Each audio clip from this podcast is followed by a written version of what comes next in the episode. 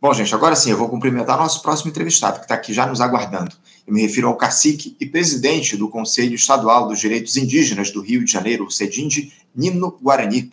Nino Guarani, bom dia. Bom dia, prazer imenso falar com vocês aí. Caixa livre, né? Faixa livre, faixa livre, o nosso faixa, faixa livre, livre. Aqui. É isso, Nino, a gente que agradece a tua participação com a gente no programa de hoje para tratarmos aí de um, de um assunto que está no, no centro das discussões ao longo dos últimos meses aqui no país, porque ontem o Supremo Tribunal Federal, Nino, retomou o julgamento da tese do marco temporal dos territórios indígenas, né? Certamente o mais importante para os povos originários em toda a história. E a expectativa é muito grande, o, o, o Nino, porque já há cinco votos contra a tese que prevê que só podem ser demarcadas terras que já estavam sendo ocupadas por indígenas no dia 5 de outubro de 1988, data da promulgação da Constituição. Ou seja, falta apenas um voto contrário para que o pesadelo de vocês se encerre. Ontem, o ministro Dias Toffoli referendou os votos de Edson Fachin, Alexandre de Moraes, Cristiano Zanin e Luiz Roberto Barroso. E o julgamento deve ser retomado já nesta quinta-feira, com a apreciação do ministro Luiz Fux. Nino, eu queria te ouvir sobre as expectativas aí de vocês em relação a essa definição, que pode sair no dia de hoje. O que é que representa essa decisão sobre o marco temporal para os povos indígenas, Nina? Primeiramente, bom dia mais uma vez. É, emoção muito grande, a gente está na expectativa muito grande hoje. Com certeza, eu acho que todo o Brasil, toda nação, é, comunidade, nesse momento está se concentrando. A gente não aguenta mais a agonia, né? E hoje tenho certeza que vai acabar isso para nós. É, a gente estamos acompanhando, né? Ontem, hoje, de novo, a gente estamos aqui já se concentrando, né? Eu acho que cada aldeia, cada base, é, porém, mesmo que a gente, eu não, não, não, não pude ir para Brasília, mas tem uns amigos lá, os caciques, nossos parentes que estão lá desde desde começo desse, esse tal de marco temporal. Então, a gente, para nós, é uma expectativa muito grande hoje, né? Hoje, último dia para nós então, cada, cada aldeia, cada base, a gente está se reunindo, principalmente a gente acredita muito também, né? É, nós, comunidade, a gente tem nossa tradição de canto, dança, então é espiritual muito forte também a gente estamos é, levando para nossa nossa aldeia aqui. Então, cada um de nós estamos com o coração mesmo é, apertado para hoje, mas hoje a gente vamos gritar a vitória, né? Tem certeza que a gente vamos é, derrubar hoje o marco temporal. É o que a gente espera, acima de tudo, né, o, Nino, que essa vitória de vocês, povos indígenas, se dê, se confirme no dia de hoje, ainda que seja pouco provável que esse julgamento se encerre nesta, nesta quinta-feira, ainda faltam, faltam, se eu não estou enganado, quatro votos, quatro magistrados se, se colocarem e, pelo, pelo andar da carruagem, a demora aí do, dos votos dos ministros, acho pouco provável que se encerre hoje a votação. Mas, de toda forma, deve se formar a maioria em relação a esse tema, até porque o, o ministro Luiz Fux já é, indicou ali que deve votar contrário à tese do marco temporal. Agora, o, o Nino, aqui no Rio de Janeiro, há algum território sob risco nessa questão do marco temporal? Enfim, eu queria que você falasse um pouco a respeito disso. Então, tem sim, aqui na aldeia, aqui estado do Rio de Janeiro, tem acho que nove aldeias Guarani, e tem a aldeia Pataxó, né? E tem, é, tem é nove aldeias, tem dois estado do Rio de Janeiro, que é a aldeia Rio de Rio, é, Maricá, né? Município de Maricá. Então tem dois aldeias que tá, a gente, né? As comunidades, os caciques precisa, né? É, demarcar, né? Demarcação da terra. E tem nossa aldeia aqui onde eu moro, né? A aldeia foi demarcada em 97, minha aldeia aqui. Então, a gente sabe que é o risco, né? Porque e também a gente está no meio do parque também, né? A gente envolve do parque. Mas a aldeia demarcado 97, né? Tem dois aldeias. Né? Então, aí tem outra aldeia que está no processo de demarcação da terra. Então, é, para nós isso é muito risco, né? Porque se a gente perder, a gente não vamos conseguir nem, demarcação da terra e até mesmo, é, é, como dizem, aumentar a nossa aldeia, né? Porque nossa aldeia também a gente pedimos um aumento, né? Mas infelizmente está nesse processo. Então, se o marco se a gente perder o marco temporal, é, é risco para nós que a gente não vamos ter mais esse. Como que a gente vai conseguir? Então, agora, se a gente ganhar nosso favor, tem certeza que esses aldeias vai ser demarcado e a comunidade vão ficar tranquilo, né? Principalmente para o futuro que estão vindo aí nossas crianças, né? É, na discussão do marco temporal, o que está colocado é justamente a sobrevivência e a manutenção dos povos indígenas. Essa é a grande verdade. É muito importante que o Supremo Tribunal Federal tome uma, uma iniciativa nesse sentido, até porque, o Nino, o Congresso Nacional não está de olhos fechados em relação a esse tema, muito pelo contrário, né? Há uma pressão do Senado e da Câmara em relação a isso. Inclusive, ontem é, haveria lá uma votação no Senado em relação ao marco temporal relacionado a isso, que acabou sendo adiada. É, é, agora, o, o, Nino, com a confirmação da queda do marco temporal lá no, no STF, a pergunta que fica é a seguinte: como é que fica a situação depois dessa decisão?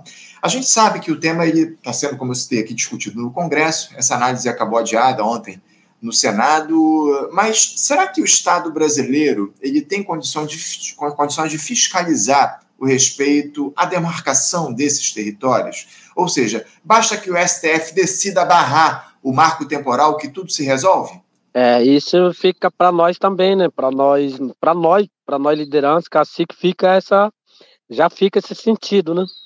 Nosso medo é se estado pode, se estado vai estar tá, e se a gente vamos ter esse apoio, se a gente não vamos ter, então para nós fica também essa esse aperto aí como que a gente vamos receber esse essa esse apoio do, do, do estado, né? Então vamos ver e vamos, vamos, a gente tem que, tem que seguir, né?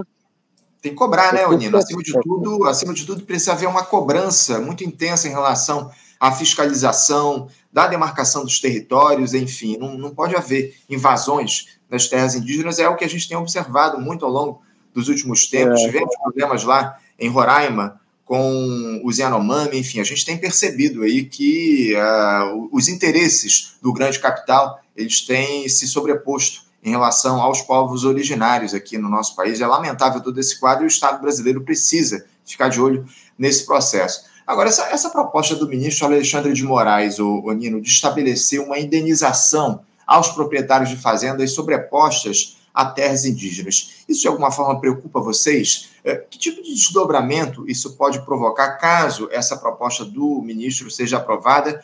Aliás, isso nada mais é do que uma das pautas aí dos jornalistas requentada pelo magistrado, não é isso, Aninha? É, eu acho que vai ser complicado, porque onde a gente é, é porque tem muito é, é, sítio, no fazendeiro, que com certeza para nós vai ficar muito ruim, né? Principalmente nós aqui fica bem, bem, bem, bem perto mesmo do sítio, de uma fazenda que está sendo construído, né? Aqui perto não tem mais do que 60 metros daqui da aldeia, então vai ser bem complicado isso e vai, vai gerar um, um é certo medo para a comunidade, porque tem algum fazendeiro que não é, até agora não tem olhar é, é olhar muito ruim, né, para indígena, né? Então, o nosso medo é, é bem, bem tenso, né? Não tenha dúvida, não tenha dúvida. Imagino o estado de tensão de vocês, ainda mais diante de um tema tão fundamental como esse. Para a gente encerrar aqui o nosso papo, Nino, eu queria repercutir contigo esse episódio bárbaro aí do qual tomamos conhecimento na última segunda-feira.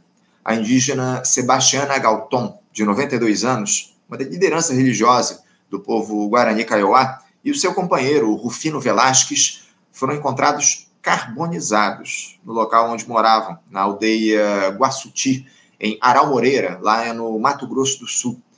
Familiares relataram que o casal vivia, vinha sofrendo ameaças nos últimos dias que antecederam a sua morte e que essa situação, inclusive, Nino, exigiu medidas de prevenção em suas rotinas, como se recolher ainda durante o dia e manter as portas bem trancadas durante a noite.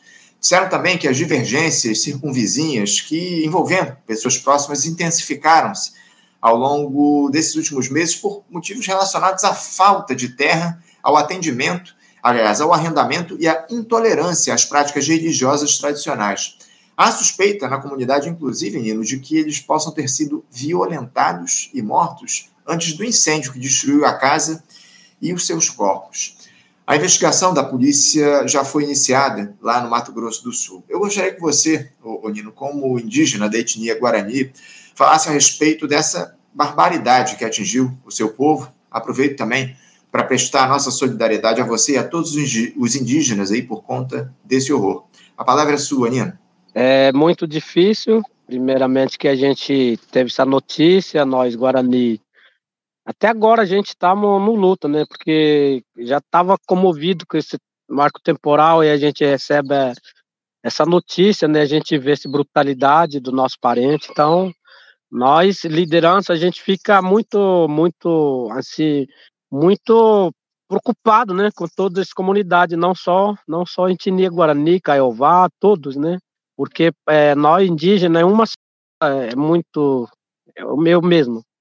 Então, para mim foi essa, eu acho que é, tem que mesmo ter essa investigação muito forte, né, para todo o território a partir de agora e a gente é, que seja o, o, o, responsável ou que seja é paga, né? Porque tem que pagar, né? Porque é, meu pai e minha mãe são é, com 94 anos, são rezador, né?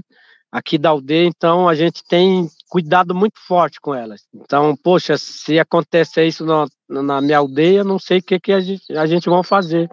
Então, é um sofrimento muito forte para familiares, né? Para os amigos, para os parentes. Então, a gente pede que é, é, a, a, que que seja investigado, né, e seja pago quem fez isso com o pessoal, né, com os parentes. Isso que eu pede e a gente pede muito pro, pro papai do céu, que a gente fala Nhanderu, né, lá de Nhanderu, que cuida do, das famílias. É muito forte para nós.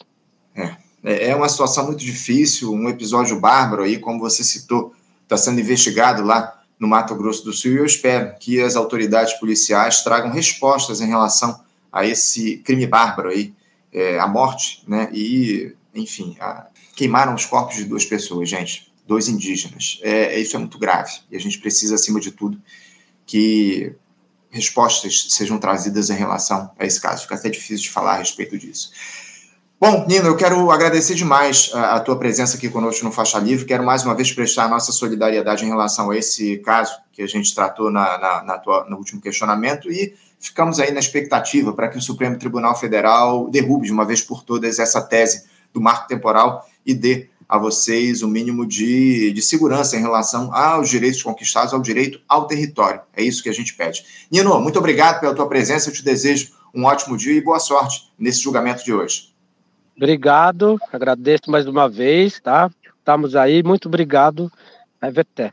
Um abraço para você, Nino. Até a próxima. Conversamos aqui com Nino Guarani. Nino Guarani, que é cacique e presidente do Conselho Estadual dos Direitos Indígenas aqui do Rio de Janeiro, o CEDIND, tratando desse tema do marco temporal, enfim, muita expectativa em relação ao fim desse julgamento no dia de hoje, que deve acontecer lá no Supremo Tribunal Federal, a partir do voto do ministro Luiz Fux. Ainda faltam quatro ministros para se posicionar em relação a essa tese, mas ao que tudo indica, é, a maioria vai ser formada no dia de hoje com a análise do ministro Luiz Fux, também falou, o Nino, sobre essa brutalidade que aconteceu lá no Mato Grosso do Sul, dos indígenas que foram mortos e carbonizados numa aldeia.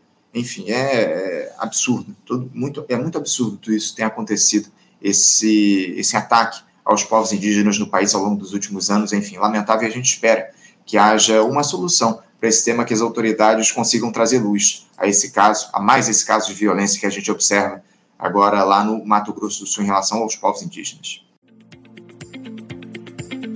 Você, ouvinte do Faixa Livre, pode ajudar a mantê-lo no ar. Faça sua contribuição diretamente na conta do Banco Itaú, agência 6157, conta corrente 99360, dígito 8. Esta conta encontra-se em nome do Sindicato dos Professores do Município do Rio de Janeiro e região, o Simpro Rio, uma das nossas entidades patrocinadoras, mas seus recursos são destinados exclusivamente para o financiamento do nosso programa. Você pode fazer sua doação de qualquer valor, utilizando também a nossa chave Pix, que é ouvinte@programafaixalivre.com.br. Sua contribuição é fundamental para a manutenção desta trincheira progressista no ar.